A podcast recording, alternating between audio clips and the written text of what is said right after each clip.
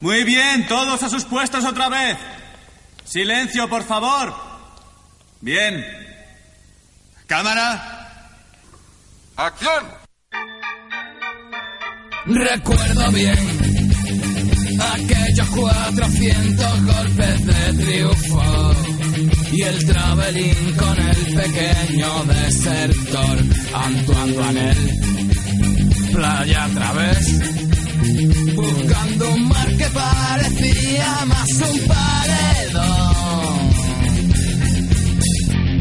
Y el happy end El séptimo arte vuelve a tomar las riendas de la 93.2 Radio Requenacope también en nuestro podcast Evox y iTunes. Una nueva edición de Cine a Ciegas está por comenzar. de un mundo cruel. Una hora más o menos con noticias, eh, bandas sonoras, críticas, estrenos, todo lo referente al séptimo arte. Saludos de nuestro equipo habitual conformado por Alba Cudé, Pati Bonet, David Porras y quien nos habla. Todo un placer, David Ramírez. Dicho lo cual, levantamos el telón de nuestro espacio de hoy y tan solo queda decir aquello de luces, cámara, acción.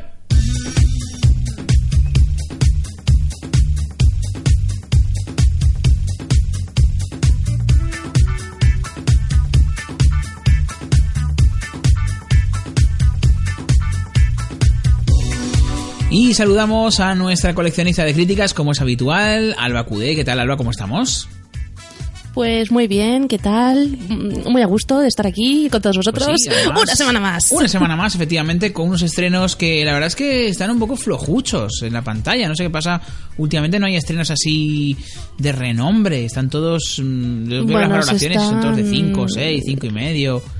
Un poco guardando para, yo creo que estas fiestas próximas que son dentro de un mes y medio, una cosa así, las de Sí. las de Semana Santa y demás, es. que digo yo que ahí le darán un, un poco más de vidilla. Sí, bueno, aún así aún tenemos cosillas chulas, ¿eh? No os creáis que todo es, entre comillas, morralla, porque vamos a empezar ya de lleno y la primera que tenemos es muy interesante. Estamos hablando de la segunda parte de la Lego Película, la Lego Película 2.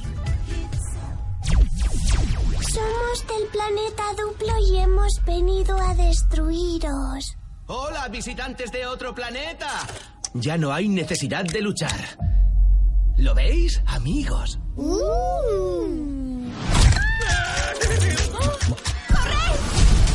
Esta película está dirigida por dos eh, directores. eh, Ana Limón está dirigida por Mike Mitchell y por Tris Gum. Él viene de realizar películas como Trolls o Shrek, Felices para siempre, la cuarta entrega. Y ella, pues, debuta en la animación con este título. En la sinopsis nos dicen que después de cinco años de tranquilidad aparece una nueva amenaza. Invasores del Lego Duplo del espacio exterior que lo destrozan todo antes de que dé tiempo a reconstruirlo. Ya lo hemos escuchado en el tráiler. Venimos a destruiros. ¿Vale? Un poco así paradójico, ¿eh? Que sea una amenaza, pero era una amenaza. Emmet, Lucky, Batman y sus amigos unirán fuerzas para librar una batalla que les va a llevar a mundos inexplorados. La verdad es que, bueno, pues parece entretenida y cumplir las expectativas de lo que suele ser una secuela. ¿Qué es lo que nos dice la crítica de la Lego Película 2? Todo es fabuloso. Pues no, no, las críticas no son fabulosas. ¿No? No.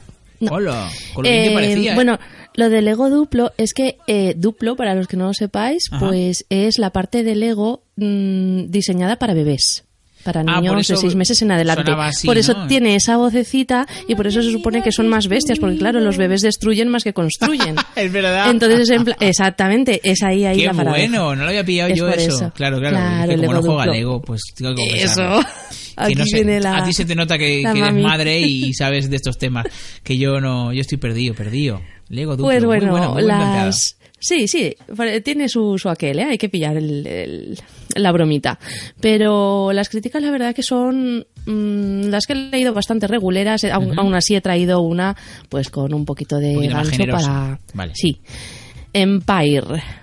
Alimentada con adrenalina, azúcar y plástico, esta segunda parte no reinverta por completo el bloque del ego como en la primera parte, pero cuando la fórmula es tan inteligente y divertida, ¿nos debería importar? Claro, esa es la pregunta, queridos amigos y queridas amigas de Cine a Ciegas. Si lo, si lo bien hecho está bien hecho, ¿qué más da si lo repites? Y si es para entretenerte, pues, eh, ¿qué? Lo que dice la crítica, ¿no? ¿Tiene algo en contra esto? Pues parece ser que muchos críticos sí lo tienen algo en contra. Sí, he traído a Anywhere, pero en este caso es representativo de la mayoría de las críticas y dice, esta secuela con sus bromas recicladas y sus canciones remezcladas no es más que un recordatorio de lo original que era en realidad el primer film. Vaya, hombre, pues... ¿Te quieres creer que aún no he visto la primera? Todo es fabuloso. Dejo un silencio ahí de, de- de culpabilidad porque No, pero no, no pasa nada. llevo años escuchando, tienes que verla, que es- está muy chula. Y yo, A ver, entretenida, pero quiero A ver, decirte quiero que decir, sí, sí, hombre, no ocupas tu tiempo en ver muchísimas otras cosas. Ya, bueno, eh, pero he visto muchas animaciones. A mí la animación me entretiene. Yo he visto muchas pelis así de, de este género y a mí me hacen gracia. Entonces, pues la Lego Película me imagino que también. Así que bueno, ahí está la Lego Película 2 para todos los que tengáis criaturas o queráis pasar como tal, os guste el Lego o simplemente queréis pasar un rato entretenido en el cine. Pues ahí está la Lego Película 2. Vamos ahora a ponernos un poquito más serios, incluso históricos diría yo, con una película que se llama María, Reina de Escocia. María Estuardo es condenada a muerte por orden de nuestra soberana Isabel, reina de Inglaterra. ¿Cómo hemos llegado a esto? Nos viene desde el Reino Unido y está dirigida por Josie Rooker, que eh, yo no lo conocía absolutamente de nada. Este Josie Rooker, no, Josie Rourke, eh, mejor dicho, vamos a ser serios. En el reparto tenemos a Saoirse Ronan, que ya la conocimos por Lady Bird hace unos meses, a Margot Robbie, también a Joe Alwyn o a Jack Lowell, entre otros. En el siglo XVI nos sitúa esta película, es un biopic sobre la vida de la reina María Estuardo de Escocia, como hemos escuchado en el tráiler, quien se enfrentó brutalmente a su prima Elizabeth I y que acabó presa hasta el día de su muerte, decapitada después de una vida llena de intrigas e infortunios. Esta biografía eh, o este biopic está basada en el libro escrito por John Guy, por si alguien pues, se lo ha leído, que sepa que es más o menos una adaptación de lo que cuenta este libro. ¿Qué es lo que nos dice la crítica de María, reina de Escocia? Bueno, no está mal. Bueno. Mm, Entertainment Weekly, por ejemplo, A ver. dice, lo que evita que la película se sienta como una pieza de época conservada en ámbar es la sensibilidad profundamente feminista de la debutante directora Josie Rourke. Por cierto, es mujer. Ah, pues yo que pensaba que era hombre, fíjate. Claro, no me sonaba de nada porque es debutante, fíjate. Te lo voy a me decir antes, yo. pero bueno, yo me he enterado por leyendo las críticas. Claro, no, me claro. tampoco. ¿Qué vamos a hacer? Bueno, pues y nada. el feroz carisma y la complicada humanidad de sus dos protagonistas. Eh, ahí Entertainment Weekly nos Bien, cuenta bien. esto. Eso es. Y Empire también dice Rourke. em, ha creado un drama jugoso, oscuramente convincente, que ofrece una alternativa lustrosa a lo que ha venido antes. Es poco revolucionaria o particularmente revisionista, pero hay lo suficiente como para que parezca que es una tentativa que merece la pena. A mí, sinceramente, eh, yo siempre lo he dicho, cuando una película mm, tampoco pretende inventar nada, pero lo que cuenta lo cuenta bien, pues chico, a mí me, me llama la atención. De hecho, esta, esta película, si os gusta el cine histórico, creo que tiene muy buena pinta, ¿eh? Esta María, Reina de Escocia. A mí me llama. Eso es. Vamos ahora a por el terror. Creo que esta película no te va a llamar en absoluto. Esto se llama The Prodigy. Observa el ojo plateado de la varilla. Cada vez que oscila, imaginaremos que desenredamos un trozo de cuerda, poco a poco. Y ahora imaginemos que esa cuerda es el tiempo, desenredándose minuto a minuto, segundo a segundo, corriendo hacia atrás. El tiempo se desvanece. The Prodigy es una película dirigida por Nicholas McCarthy, responsable de la nombrada y comentada El Pacto del año 2012, y nos cuenta la historia de una madre que, preocupada por el comportamiento perturbador de su hijo, está absolutamente convencida de que algo sobrenatural está transformando la vida del pequeño y también de quienes lo rodean, poniéndolos así en peligro. Esta película, bueno, pues se estrena este viernes y creo que no hay ninguna crítica de ella todavía. Pues lo siento porque el preestreno es hoy, esta noche.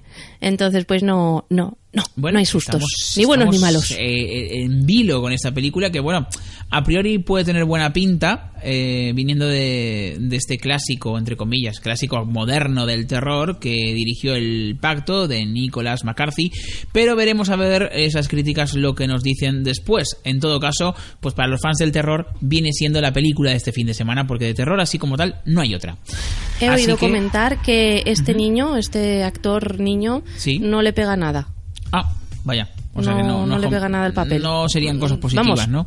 Así, así a nivel usuarios que han visto el tráiler y Ya, ya, ya. alguna escena por ahí Que no está se muy ha colado, allá el que no, le, no les convence el chico. Bueno, Pero bueno, pues nada, a ver qué dice la crítica más Eso tarde. es, a ver qué dice la crítica con el terror, que es un género que ya de por sí parte un poco mm, vapuleado, o sea que es un género que está trillado y por tanto pues parte en desventaja. Vamos a ver eh, a por este título que, como dices tú, últimamente se cansan los traductores de hacer su trabajo y directamente nos lo traen sin traducir. Esto se llama White Boy Rick, algo así como el chico Rick eh, blanco, ¿no? Digo yo, algo así. Sí, sería. algo así. Sí, a ver cómo sería- suena. sí. A ver.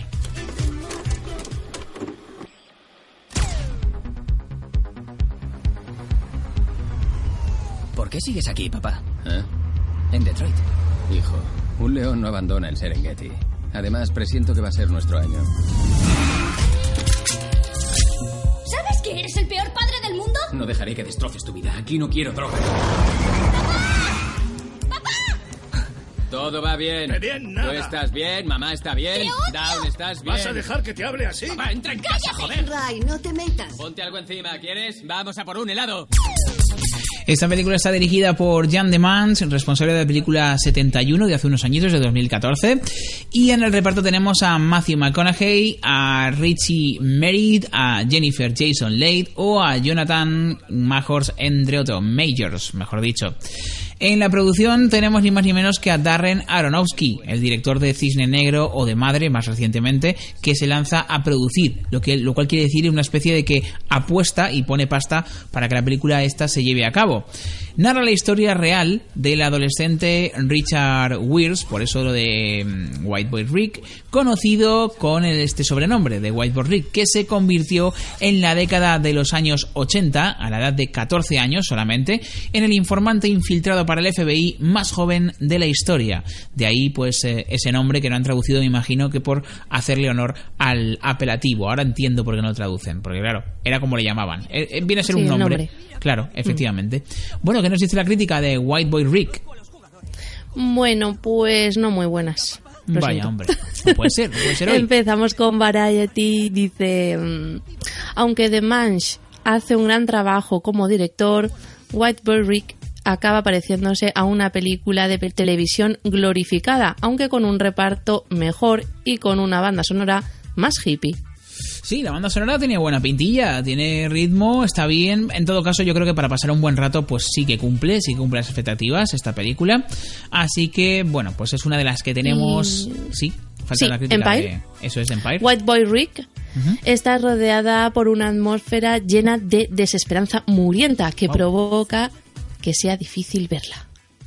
Bueno, bueno, pero esto, esto es, de esto de que sea difícil, pero quiere decir que mola, o sea, que, que vas a sufrir, ¿no? Eh, digo yo, entiendo yo, que es para bien, Bueno. no sé, o para mal, no sé. no sé, no sé. Es de estas críticas que no sé, ¿eh? que, que no sé si vienen a hundirte o a sacarte a relucir, que no sé. Bueno, en fin. No sé, difícil verla. Ahí queda, Bueno. muriendo. Es difícil verla, pero difícil verla porque mola o difícil verla porque es un bodrio. Pues no sabemos. Depende del Mm, día. Tenía, tenía una estrella de 5, quiero decir, Ah, la entonces crítica, sí, así vale, que vale. es, Entonces es difícil de tiraba ver. por lo malo, vale, vale. Tiraba por lo Sí. malo. Bueno, vamos ahora por la ciencia ficción, un proyecto muy interesante porque está hecho en Francia, está dirigida por Claire Denis, eh, responsable de películas como Un Sol Interior, de la cual también hablamos aquí hace unos meses. Esta película se llama High Life.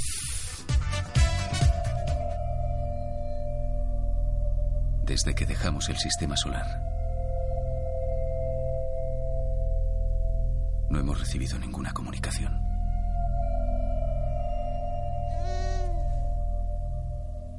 No voy a rendirme.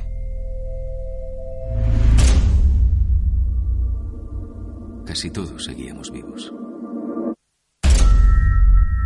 Éramos escoria. Basura. Desechos que no tenían sitio en el sistema. Hasta que alguien tuvo la brillante idea de reciclarnos. Y servir a la ciencia. Esta película está dirigida por Claire Denis, como he dicho, y protagonizada por Robert Pattinson, Juliette Binoche, ojito palabras mayores, también por Mia Goth o André Benjamin, entre otros. En el espacio profundo, más allá de nuestro sistema solar, Monte y su hija Willow, fíjate, viven juntos en una nave espacial, completamente aislados. Monte, un hombre solitario que usa su estricta disciplina como protección contra el deseo, pues el propio y el ajeno, tuvo a su hija contra su voluntad. Su esperma se usó para inseminar a Boyce, la joven que dio a luz a esta chica. Formaban parte de una expedición, un experimento realizado con un grupo de prisioneros, mm, el coro de la muerte, conejillos de indias enviados en una misión al agujero negro más cercano a la Tierra. Ahora, ahora solo quedan Monte y Willow, y Monte ha cambiado. A través de su hija, por primera vez, experimenta el nacimiento de un amor todopoderoso. Willow crece y se convierte primero en adolescente y después en una mujer joven. Madre mía, esta, esta sinopsis nos cuenta la película, ¿no? Digo yo. Mm, sí, cuando quieras parar. En fin, porque sí, vaya. porque ya está, eh, voy a dejar de leerla, porque de verdad, no sé, esto es el libro entero. Bueno, en el Festival de San Sebastián se llevó el premio eh, y también en el Festival de Sitges se proyectó en la sección oficial fuera de concurso. Ahí está. ¿Y qué es lo que nos dice la crítica de High Life? Pues tengo crítica y también tengo hasta una curiosidad por aquí. Ah, pues mira, Espérate. cuéntanos, cuéntanos. El antepenúltimo muy canon nos dice apasionante Claire Denis en una obra que se muestra atípica y personal, sin sentir la menor vergüenza de acudir a tópicos de serie B. Mm, la clara muestra de que el genio verdadero está por encima del temor a utilizar cualquier recurso a su alcance para dar vida a su creación. Totalmente de acuerdo. que- Aquí hay que arriesgar. Muy bien. Sí, señor, muy bien. Otros Cine nos dice, la película protagonizada por Robert Pattinson y Juliette Binoche es un fascinante viaje en busca del sentido de la vida que se acerca al sexo, la violencia y la muerte como partes intrínsecas de la naturaleza humana. Y aquí viene la curiosidad, es que en la crítica de The Guardian nos sueltan que con un logro de este calibre es difícil resistirse a la hipérbole. High Life pro- eh, contiene la mejor escena de sexo de una sola persona en la historia del cine. Ahí lo dejo. Madre mía. Pues ya solo porque me acabas de comentar, merecería la pena un vistazo, ¿eh? Merecería la pena para la gente que lo quiera saber. Solo por, curiosidad ya, a ver Solo qué por pasa ahí. curiosidad, ¿eh? Para- pasa ahí. como dice aquí Robert Pattinson, es de Robert Pattinson, esa escena no se sabe. No se sabe, no se sabe. Pero como dicen aquí en mi pueblo, con tal de mojetear, ya merece la pena ir a verla, ¿eh? a ver, a ver qué es eso de la mejor escena. En todo caso, Mojetea, bueno, mojetea. exacto, para amantes de la ciencia ficción, ahí está High Life. Y vamos a cambiar totalmente de tercio, vamos a por la comedia, una cinta titulada Jefa por accidente. Todos los directivos tienen titulación universitaria. Lo único que te detiene eres tú. Ojalá se valorara la experiencia tanto como tener títulos. Que los jodan. Te ha llamado una mujer por una entrevista de trabajo. Ay, madre, Franklin and Clark. Tiene un currículo interesante, Escuela de Negocios Wharton. Perdón, ¿qué? Y por supuesto, no te pierdas su página de Facebook. ¿Mi página de Facebook? ¿Obama? Te he dado una nueva identidad. Querías impresionar y te he inflado el currículo un huevo. Oh, oh, la mentira te ha abierto. Jefa por accidente, una película dirigida por eh, Peter Seagal, responsable de cintas como El clan de los rompehuesos, Superagente 86 la película o La gran revancha. En el reparto tenemos ni más ni menos que a Jennifer López, Vanessa Hudson, Leah Remins o Freddy Stroman, entre otros. ¿Qué nos cuenta esta historia? La historia de Maya Dávila, Jennifer López, es una mujer inteligente que ha trabajado de manera diligente en una tienda local, solo para que un puesto directivo le sea negado por falta de un título universitario, como hemos escuchado. Después de un caso de identidad equivocada, como también hemos oído, Maya impresiona al CEO de una de las mayores corporaciones en Nueva York y va a conseguir así un trabajo en su compañía. Ante la increíble oportunidad de tener la carrera y el estilo de vida que siempre soñó, debe demostrar en este ámbito que su inteligencia puede ser tan valiosa como un título universitario. Ahí queda la sinopsis. ¿Y qué es lo que nos dice la crítica? Bueno, pues la crítica está bastante generosa con esta peli. Y con Jennifer López en particular. Vaya. Dice Variety, incluso aunque jefa por accidente no debería de funcionar, lo hace. Más o menos tiene encanto, cierta sabiduría en la medición del tiempo, sobre sus propias invenciones. Sabes que estás viendo una comedia que conecta los puntos, pero además los puntos brillan. Y López nos ofrece su primera actuación como una verdadera estrella en mucho tiempo. La edad ha enriquecido su talento. Toma ya. Oye, pues muy interesante, ¿no? Esta película. Sí, sí, a tener en cuenta. Sí. Y San Francisco Chronicle dice, ahí lo tenéis, una película mala buena o una peli buena, mala. Pero seguro una película de Jennifer López muy decente. Toma. Ahí lo Pues ahí está. Muy bien. Me ha gustado la crítica mucho porque dice mm, bastantes cosas con pocas palabras. ¿eh? O sea que me gusta, me gusta este tipo de críticas. Pues ahí está Jefa por accidente y vamos ahora a por una peli que a mí la verdad es que me llama la atención. Ya veremos a ver luego la crítica lo que dice. Se llama La clase de piano. Estas manos son lo más valioso que tienes. Ellas te permitirán crear aquello para lo que naciste. Música. Eh, Soy director del Conservatorio Nacional Superior de Música de París. Pocas veces he escuchado a alguien tocar como tú. ¿Qué quiere de mí? Ven a verme al conservatorio. Podremos hablar con calma. El concurso internacional de piano tendrá lugar en unos meses. Este año, dadas las circunstancias, la elección es clave. Y hace tres años que ningún alumno nuestro se lleva el premio. Mañana, en el gran auditorio a las seis en punto.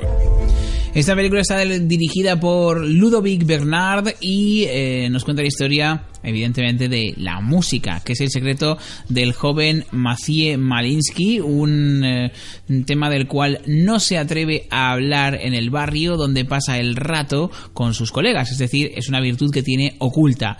Cuando uno de los pequeños hurtos que suele llevar a cabo este chico con sus amigos le haga cambiar, eh, o en este caso, le haga acabar en el calabozo, Pierre Genit, director del Conservatorio Nacional Superior de Música y que le vio tocar en una estación, consigue sacarlo de la prisión a cambio de servicios sociales, pero Pierre tiene un plan diferente para Mathieu. Ve en él un futuro de gran pianista en el potencial que lleva dentro y por ello lo va a inscribir contra su voluntad en el concurso nacional de piano. Ahí empieza todo. ¿Qué es lo que nos dice la crítica de la clase de piano? Bueno, bueno, bueno, pues solo tengo una, A ver.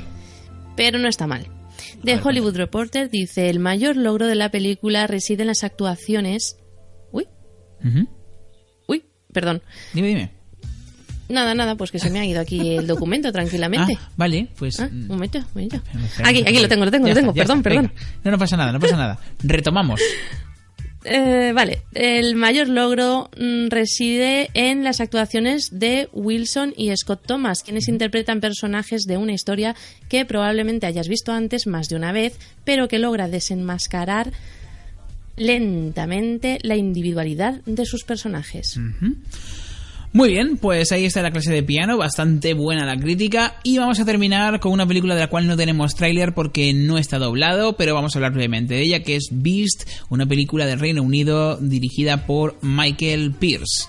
En la sinopsis nos dicen una mujer afligida que vive en una comunidad aislada en la isla de Jersey está atrapada entre el control de su opresiva familia y también la atracción que siente por un misterioso forastero sospechoso de haber llevado a cabo una serie de brutales asesinatos. Así es como parte esta película que tiene muy buena pinta, pero no sé si es que no va a ser doblada o solo que el tráiler no está doblado, no lo sabemos. Pero bueno, por si acaso Mm. estáis avisados. Beast se llama, algo así como bestia. ¿Y qué es lo que dice la crítica de ella? Pues The Guardian dice, un drama cuidadosamente elaborado con una selección de sospechosos planteada de forma intrigante, con una fascinante y equilibrada ambigüedad. Buena crítica. Sí, y Cine Premier, un thriller que juega a confundirnos y poner en duda mucho de lo que vemos en la pantalla. Toma ya. Pues con ella terminamos con esta película Beast que, bueno, pues pone el carpetazo a los estrenos de esta semana que, bueno, aunque no tengan críticas espectaculares, la verdad es que no, han estado mal y son variaditos, ¿eh? Tenemos para todos los gustos. Así que, como siempre, Alba, muchísimas gracias por haber estado con nosotros esta semana recopilando las críticas correspondientes. Pues nada, os pido perdón porque mi ordenador se ha vuelto loco en un No momento dado. no pasa nada. pero nada, Eso lo hemos puede pasar a hablado, lo todos, puede pasar a todos. Estas máquinas. Bueno, fue un placer y hasta la semana que viene. Eso es. Dicho esto, nosotros continuamos aquí en la sintonía de Cine a Ciegas, Radio Requena Cope. Everything looks right. Standing in. Terminan los estrenos y comienza la información. La información que nos llega de la mano de nuestra corresponsal en Los Ángeles, Patti Bonet, aunque hoy nos habla de un tema que nos pilla pues muy cerca en nuestro país. Hola Patti, muy buenas. Hola, pues sí, porque aunque sigo aquí en Los Ángeles, bueno, la noticia de la semana, por supuesto, está la entrega de los Goya. Y bueno, yo desde aquí, la verdad es que los seguí ahí al dedillo, creo que tú también. Sí, sí, sí. Así que podemos hacer un buen repaso y hacer comentarios varios sobre lo que aconteció en la noche del sábado.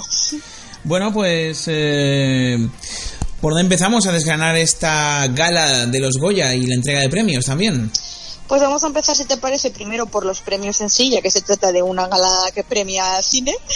Y bueno, la verdad es que estuvo bastante repartido. Yo creo que todos acabaron contentos porque, bueno, al principio parecía que el reino sí que se estaba haciendo con todo. De hecho, al final se llevó siete Goyas, que no es poca cosa. Desde luego. Pero parecía que campeones se iba a ir muy de vacío y al final, pues no se fue tanto porque se llevó tres Goyas entre el, incluido el de mejor película, que claro, es el premio gordo. Exacto, y Eh, además... poco eh, sorpresa porque la tendencia de la noche era todo el reino, el reino y el reino y al final pues dio, dio la campanada, que la verdad es que bueno, pues está bien porque así todos acabaron contentos. Claro, y los tres premios de campeones eh, eran también importantes porque fue también mejor canción y mejor película y bueno, el mejor acto de revelación, que eso fue yo creo que uno de los momentos álgidos de la noche. Sí, yo creo que bueno, era realmente la gala de los Goya de este año se va a recordar por el discurso de Jesús Vidal, Sí, que es sí, verdad sí, que bueno, fue viral durante dos días, en trending topic en Twitter, se ha compartido su discurso por activa o por pasiva. Ese discurso que nadie se que atrevió a cortar, además, cinco ¿eh? minutos y en ningún momento le pusieron la música. Eso te iba a decir, eh, tuvo, tuvo ese, bueno, ese beneplácito que, que, que también eh, él supo aprovechar, evidentemente, y que, y que, bueno, pues también le valió para demostrar que, bueno, pues pudo decir todo lo que quiso el muchacho y se quedó a gusto, ¿eh? O sea que, se acordó de todo el mundo. o sea que perfecto. Y bueno, pues también eh, hizo un guiño incluso al guion de la película porque Sí. acabó su discurso pues con un, la fra- su frase estrella de la película pues la aprovechó para, para dar las gracias a sus padres también. Entonces bueno, se... eh, lo que se ha divertido mucho también es si, si parecía un discurso preparado o espontáneo, pero es que fuera preparado o espontáneo, Mm. pues es un discurso que ha calado mucho, que media es. España estaba llorando. Sí, sí, sí. Y aquí en Los Ángeles alguien que también la ha visto pues también lloraba. Ay, sí. Pero, pero bueno, sí que es verdad que es el momentazo de, de la noche. De hecho, creo que Jesús, pues ahora por está haciendo muchas entrevistas. Bueno, está con su teléfono que echa humo, obviamente. Exacto, sí, sí. Porque es el hombre del momento y esperemos y deseamos que esto le sirva para que mucha gente le llame también para ofrecerle nuevos trabajos, ya sea en cine, televisión o teatro, que para Donde eso lo importante es ganar un Goya. Eso es, además, bueno, pues tenemos que decir que aquí en Cinecegas lo tuvimos primero, señores y señores. Sí. Aquí lo tuvimos, un saludito que nos dejó, que además, bueno, oye, para un actor que nos saluda y gana el Goya Revelación, ¿eh? Bien, Para bien. que veas. Bien para Cine a Ciegas y para Patti Bonet, que tuvo ahí un ojo bastante importante. Muy bien, muy bien. Muy bien, si es que aquí nosotros ya predecimos. Es verdad, es verdad. Ahí estaba, ahí estaba el guiño que le hicimos. Y el resto de premios para actores y actrices, pues bueno, el- la actriz revelación se lo llevó Eva Yorak por Quien te cantará, que también es, la verdad es que se lo ha llevado también todo, lleva un año Sí. buenísimo y no, no es de extrañar. Eh, y bueno, ya también, digamos, premios importantes de interpretación, pues tenemos actor Antonio de la Torre, que desde Azul Oscuro Casi Negro no, no se lo llevaba, solo Eso tenía un Goya por aquel trabajo, entonces ya, ya tocaba, aparte del trabajo que hace en el reino, la verdad es que es bastante reseñable. Eh, sí, sí. Y como actriz tenemos a Ceci Sánchez por la enfermedad del domingo. que, Sorpresa bueno, esta. Sánchez, una grandísima actriz. Sí. Y que también es loable, pues que fuera de alfombra roja, se fue al teatro que tenía función en Sevilla y al acabar la función se volvió a los Goya y mira, fue a por su premio. Una curranta, desde luego, eh, como tú dices, que no dejó de trabajar ni la noche de los Goya. Y Mm. luego, bueno, eh, también mencionar ese discurso de Antonio de la Torre imitando a, a Butanito, a, a García, que estuvo muy gracioso. La verdad es que este tío es muy bueno, es muy bueno. Y despidiéndose a los chiquitos de la calzada. así que Hasta hizo luego, Lucar. Muy bueno. Sí, sí, sí, Y ya pues secundarios, pues tenemos a mm, Carolina Juste por Carmen y Lola, que también Carmen y Lola se llevó dos premios, este Sí. y el de dirección Nobel, así Eso que es. también se pudieron ir muy contentos. Sí. Y eh, actor secundario, pues a Luisa Era, que también por El Reino hace muy gran papel. Papelón. Así que la verdad es que yo creo que, que sí, que se fueron todos satisfechos porque mm, todas las pelis así importantes se llevó, bueno, menos todos lo saben, que fue la gran perdedora, pero creo que nadie daba mucho por ella. No, era una película pues un poco que estaba nominada, todos sabíamos que estaba nominada porque era de Asghar Farhadi, pero que no era una cinta Y que Penélope Cruz queda muy bien en unos premios, oye, Claro, pues eso claro. sí. Entonces, bueno, sabemos que Farhadi, después de, del viajante que ganó los Oscar, yo creo que no, no ha hecho una película que la supere. Y, y- y, bueno, todos lo saben, aparte de que está rodada en España como película de Farhadi, pues era una más. Que es lo que yo Mm. siempre digo, los directores grandes nunca hacen malas películas, pero esta pues era una más en su carrera y, y bueno, pues eh, yo lo vi muy bien, que no lo premiasen por ser quien era, sino porque realmente la película pues era una más y, y había otras mejores aquí en nuestro país que la superaban, con lo cual Mm. muy bien, Pues, muy bien hecho. Bueno, pues muy bien, así fue el resultado. Sí, sí, sí, sí. Eso es. y bueno, de destacar de la gala, yo creo que obviamente es que si la comparamos con la del año pasado, Sí. pues eh, era muy fácil superarla. Sí, la verdad. Fue un desastre. Y bueno, yo creo que fue bastante ágil, solo que, Mm. claro, si nos plantamos en tres horas y media, entonces Sí. a lo mejor hubo momentos que sobraban completamente, o a lo mejor demasiadas actuaciones musicales, Bueno. que obviamente Rosalía también, pues estuvo, también fue trending topic porque Ay, sí. hizo una actuación memorable y Me espectacular. ¿eh? Brutal. Pero claro, igual en otros momentos no, yo qué sé, fue muy gracioso el momento de Broncano y Berto, Sí, pero un poco, Pero se un alargó poco demasiado. largo. Un poco largo, sí. O sea, Exacto, se les fue un poco de las manos. Muy largo, muy largo se me hizo a mí eso. Entonces, pues bueno, si vas quitando chicha de ahí, pues. y luego lo de te los cortos, a mí esto de la mejor. tuna y las batucadas y todo eso también. Yo no lo entendí. También lo hubiera quitado, la lo verdad. Yo, yo Ros- habiendo salido Rosalía y luego con Amaya, Rosalén y, y también eh, esa, esa actuación de las cuatro nominadas, yo creo que eso se hubiera quedado como, como muy Ya alto. está, nivel. claro, Sí. Además y- es que era un nivel alto. Quiero decir, esas dos actuaciones estuvieron muy bien, la, la rectificación de Amaya en pleno directo, cosa que me pareció Sí, que hemos brutal. de decir que, que no fue un error de Amaya, que No, no, fue no. Amaya la que le salvó a todos. Exacto, o sea, fue Amaya la que gracias a ella salió esa actuación como tocaba. Quiere decir, Sí, es sí, que con su gente dice, naturalidad característica. Dice, no, Amaya ha metido la pata, no. Amaya haciendo de Amaya. Claro, o sea, dice, Amaya ha metido la pata. No, no, Amaya ha salvado la, la actuación, que podía haber sido un desastre completo. Y bueno, la verdad sí. es que eh, luego después la, la canción, o sea, bueno, el pupurri salió genial, estaban todas súper bien. Luego Rosalía dio ese momento más cálido y, y bueno, en fin, eh, tuvo de todo la gala. Yo creo que sí, que es verdad que se pasó un poquito, pero, pero bueno, una más. Sí, yo creo que eso, que sobraban algunos números musicales. el, el error de sonido en la canción de lo de las nominadas me pareció garrafal para Sí, hacer una gala de los Goya, que Sí, se sí, comentan esos errores. Exacto. O los sobres que no había manera de despegarlos. Bueno, bueno, yo no sé qué pasa que, con oye, los que sobres. está bien, ¿sabes? Que, que se sepa que no hay tongo, pero vamos a ver, a un límite. De hecho, no sé que- quién dijo que dijo, oye, yo la he abierto antes, ¿eh? Eh, porque, porque ya... Sí, Isabel Coixet lo dijo. Sí, exacto. Dijo, oye, yo la he abierto. Y luego también, eh, muy bueno Almodóvar, dijo, pues tampoco para tanto. ¿eh? Que te dijo esa frase que, ya sabes que a él le gusta destacar. Dijo, pues tampoco es para tanto esto de los sobres. Está muy y bien. Javier que- Fesser que agradeció también el premio a Supergroup. Sí, es verdad. Así que sí, sí, la verdad es que también dieron juego. Oye, ¿qué Está muy que bien. Eh, yo leí un artículo, creo que fue en El País, que decía que estaba muy bien que en, en el, eh, en la gala, que había sido una película de la corrupción, el protagonista, pues que los sobres Mm. también hubieran sido parte de, de la gala, ¿no? Estuvo, estuvo bien, cachonda la cosa. Sí, sí, muy bien, muy bien. Sí, así que bueno, la verdad es que Andrea Buenafuente y Silvia Abril para mí estuvieron bastante Sí, bien, sí, tuvieron sí. momentos, pues el momento del striptease fue bastante gracioso. bueno, sí, sí, sí. El inicio, el vídeo de inicio, pues mm, también, ¿no? También. Entonces estuvieron para mí correctos, eh, graciosos y bueno, de lo que se Tuvieron esperaba, sus ¿no? con, con Leticia Mm. Dolera así como protagonista, eh, que también le dieron.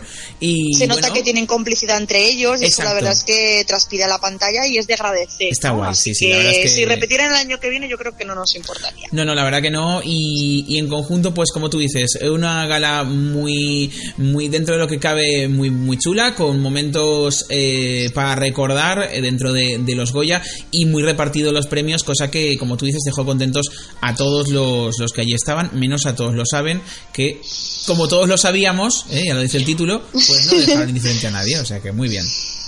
Muy bien. Muy bien, pues hasta aquí la crónica goyesca. Eso es, pues Pati, muchísimas gracias por eh, pues esa crónica y nos escuchamos dentro de siete días. Muy bien, see you. See you. Este es el anillo único, forjado por el señor oscuro Sauron, en los fuegos del monte del destino, arrebatado por Isildur de las mismas manos de Sauron. Bilbo lo encontró en la caverna de Gollum. Así es, durante 60 años el anillo permaneció en silencio en poder de Bilbo, prolongando su vida, postergando su vejez. Pero ya no, Frodo. El mal se revuelve en Mordor. El anillo ha despertado. Ha oído la llamada de su dueño. Pero le derrotaron. Sauron fue aniquilado. No, Frodo. El espíritu de Sauron perduró. Su fuerza vital está ligada al anillo y el anillo sobrevivió.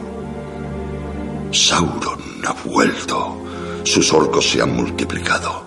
Su fortaleza de Barad-dûr vuelve a erguirse en la tierra de Mordor. A Sauron le basta este anillo para negar las tierras de una segunda oscuridad. Lo está buscando, lo busca. Su única intención es encontrarlo. Pues el anillo anhela por encima de todo regresar a las manos de su dueño. Son todo. El anillo y el señor oscuro. Frodo nunca debe encontrarlo.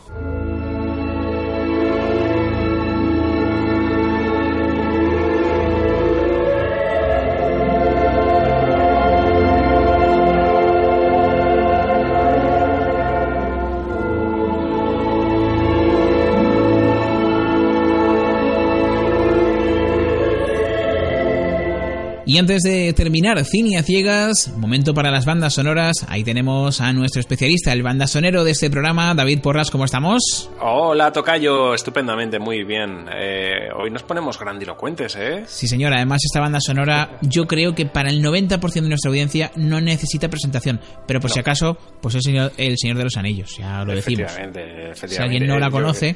Sí, sí, eh, en fin, con, eh, escuchando el, eh, el, el corte de voz, el principio, pues eh, evidentemente. Por cierto, Sí, sí, sí. Un, un homenaje también para el maestro Pepe Mediavilla, que, que Cierto, falleció hace cierto, poquito. es y verdad. es inigualable. O sea, esa Inigualable. voz es inigualable. Esa voz, eh, desde luego, eh, Morgan Freeman ya no Uf, va a ser el mismo no, aquí en De España. verdad que no, ¿eh? De verdad que no. No, no, no, todo, toda una pérdida, sí, Así señor. que sirva esto también para un pequeño homenaje. Efectivamente. Bueno, pues eh, hablamos del Señor de los Anillos. La verdad es que la crítica, el público y hasta los profesionales del medio estuvieron todos de acuerdo en considerar El Señor de los Anillos, ¿verdad? Pues como uno de los mejores espectáculos jamás filmados. Eh, el anuncio de que Peter Jackson, que entonces era un prometedor realizador especializado en cine fantástico, iba a emprender la monstruosa tarea de adaptar El Señor de los Anillos, colmó las esperanzas de los aficionados. Si alguien podía llevar al cine la monumental obra de John Ronald Reuel Tolkien, ese era Peter Jackson. Eh, Desde luego, eh, se, se rodaron tres cintas, como todo el mundo sabe, eh, correspondientes a las tres partes del Señor de los Anillos, la Comunidad del Anillo, las dos torres y el Retorno del Rey. Eso es. Fue una producción eh, eh, que bueno, pues ascendió a la astronómica cifra de 350 millones de dólares. Eh, la trilogía se estrenó en tres navida- navidades consecutivas, tú lo recordarás, Sí. por lo menos yo lo tengo bastante Eso lo fresco. vivimos, lo vivimos, Eso, eso. vivimos a saco. Sí, sí. Y bueno, eh, pero se rodaron como un único proyecto y personal también del director. Eso te iba a decir, se rodó todo, eh, lo que Mm. tú comentabas, aunque se estrenó separado, pero todo era un, un único rodaje, ¿verdad? Sí, sí, sí, sí, sí. Estuvieron, creo que son dos años eh, rodando por rodando los señores de los anillos. Sí, sí. Y bueno, eh, sobre todo, pues el rodaje se centró en, en Neozelanda, eh, Ujú. lugar de, de origen de- del director. Eso A decir, a decir de todo el mundo, el resultado eh, fue no solo espectacular, sino riguroso y fiel a la obra original. Una trilogía familiar e inteligente que supo aunar el sentido artístico con el más puro entretenimiento. Eh, Jackson adaptó con cariño y gran fidelidad las 1200 páginas de textos publicadas en los años 50, logrando la admiración del público, incluidos los eruditos de la obra de Tolkien. Esto hay que indicarlo que muchas veces eh, es ahí donde suelen pinchar las Sí, porque adaptaciones de daba de miedo ciertos eso. ¿eh? Daba Sí, miedo adaptar esa obra que también tenía tantos, entre comillas, forofos que, que tenían pues esa, esa fidelidad al original y que le daban mucho miedo todo lo que fuera adaptación al cine. De hecho, no se había intentado, excepto una especie de película de animación, no sé si te acordarás de aquello, que, que luego ni siquiera Sí, sí, sí. tuvo un... Se supone que iban a terminarlo, pero aquello se quedó un poco como que en agua de de borrajas. Pero bueno, era el único intento que había habido, por lo menos que yo sepa, así a gran Es escala. cierto. Eh, iba, iba a hablar luego de ella. eh, de hecho, el otro día la estuve viendo. Y la verdad es que es una película un poco, un poco rara. Además, es una animación peculiar. Es fruto de su época, pero, Sí, pero bueno, ha envejecido curiosa, porque lo que tú dices, al ser tan rara, pues se ha quedado ahí como una especie de guiño para todas las- todos los fans del Señor de los Anillos.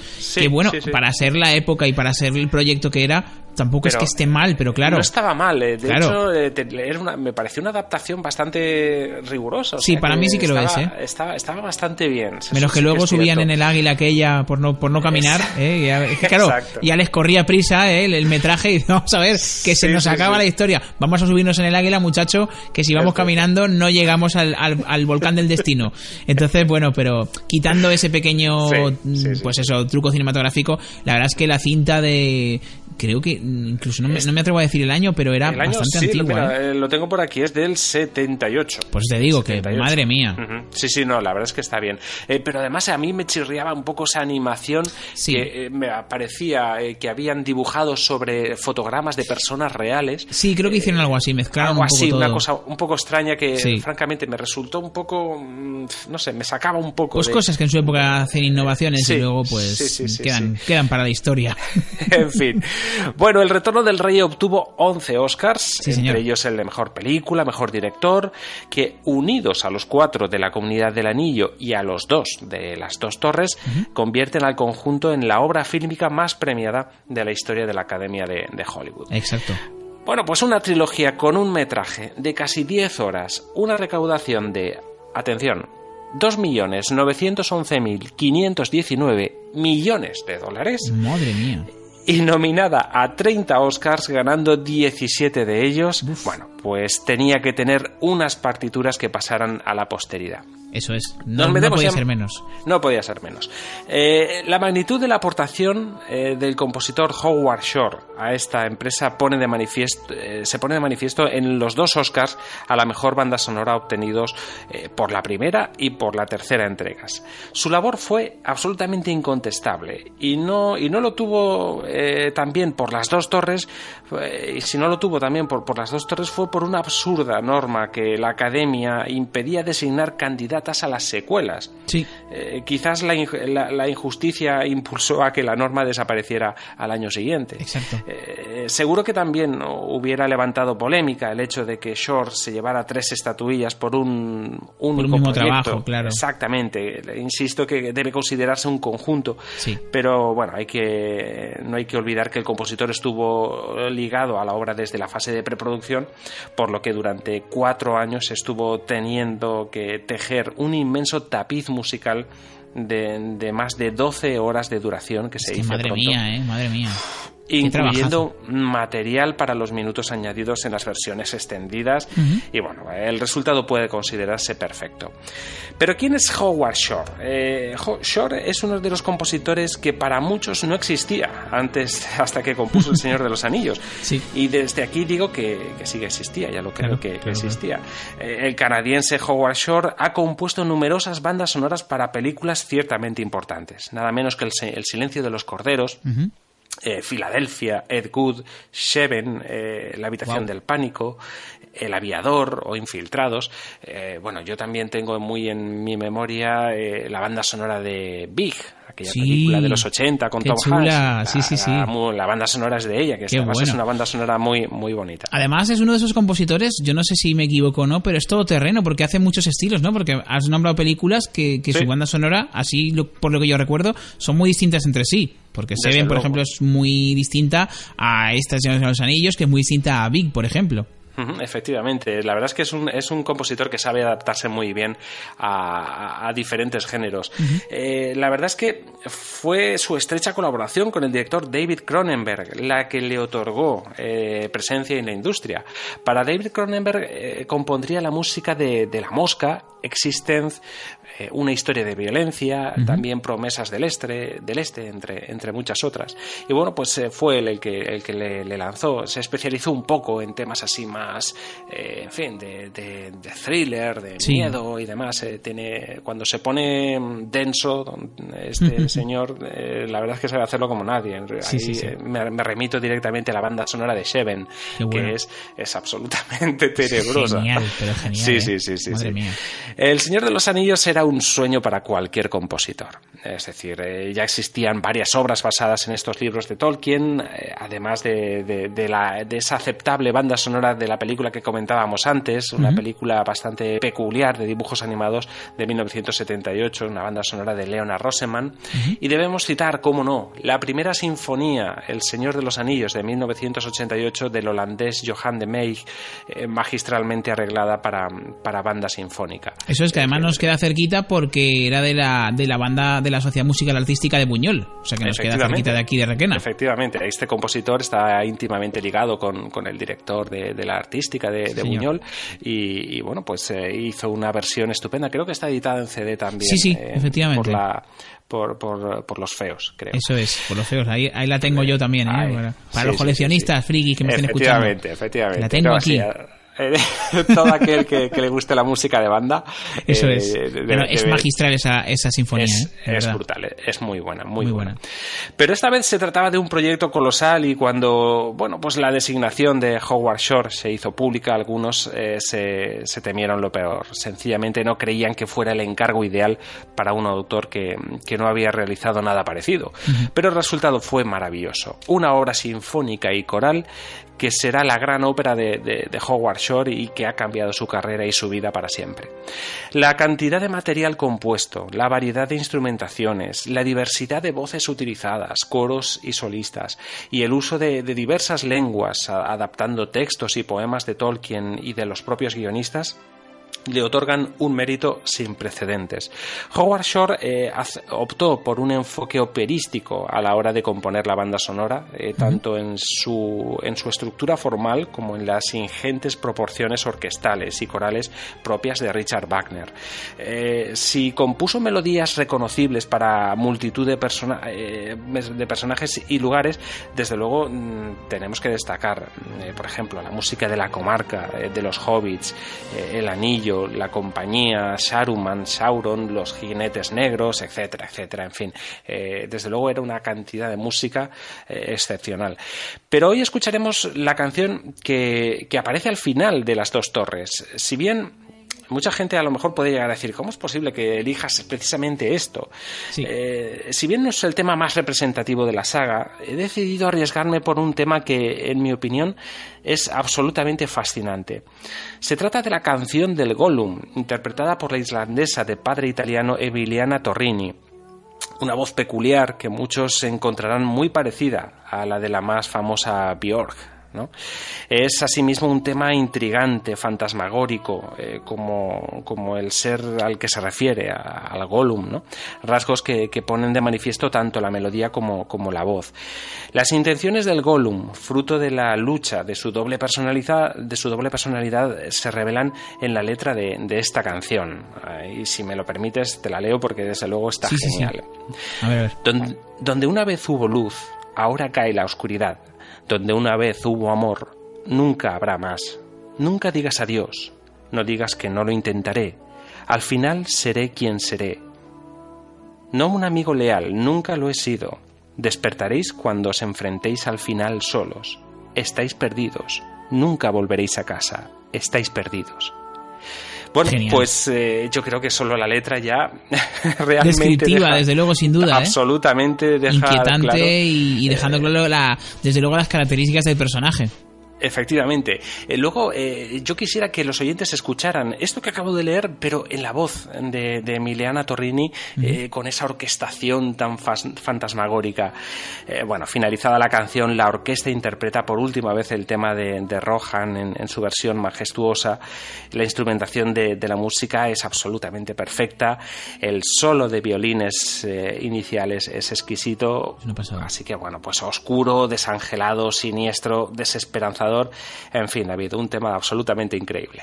Increíble además, bueno, yo no es por hacerte la competencia, pero si la gente quiere más detalles sobre esta banda sonora, yo les invito a visitar los vídeos del youtuber ya creo que archifamoso Jaime Altozano, que tiene pues eh, varios en su haber que explican además su teoría también porque bueno él mm, dice claramente que es su opinión de lo que de lo que la banda sonora expresa pero desde luego es muy interesante como él la presenta. Y, y bueno pues con que busquéis eh, Jaime Altozano y el Señor de los Anillos yo creo que la mayoría ya los conoceréis pero por si acaso pues hay que dar esa recomendación por mi parte que a mí me, me fascinó me fascinó esa esa interpretación de la banda sonora por su parte. Y bueno con este tema nos quedamos compañero y, y nos despedimos por todo lo alto. Hasta la próxima semana Efectivamente, David, hasta la semana que viene, que tendremos más música de cine. Hasta Eso luego. es. Hasta luego y también hasta a, nuestra audiencia. Los emplazamos al próximo jueves, como siempre, aquí en la 93.2 Radio Requenacope y, por supuesto, a través de nuestro podcast en iVoox y iTunes. Hasta entonces, buen cine para todos y adiós.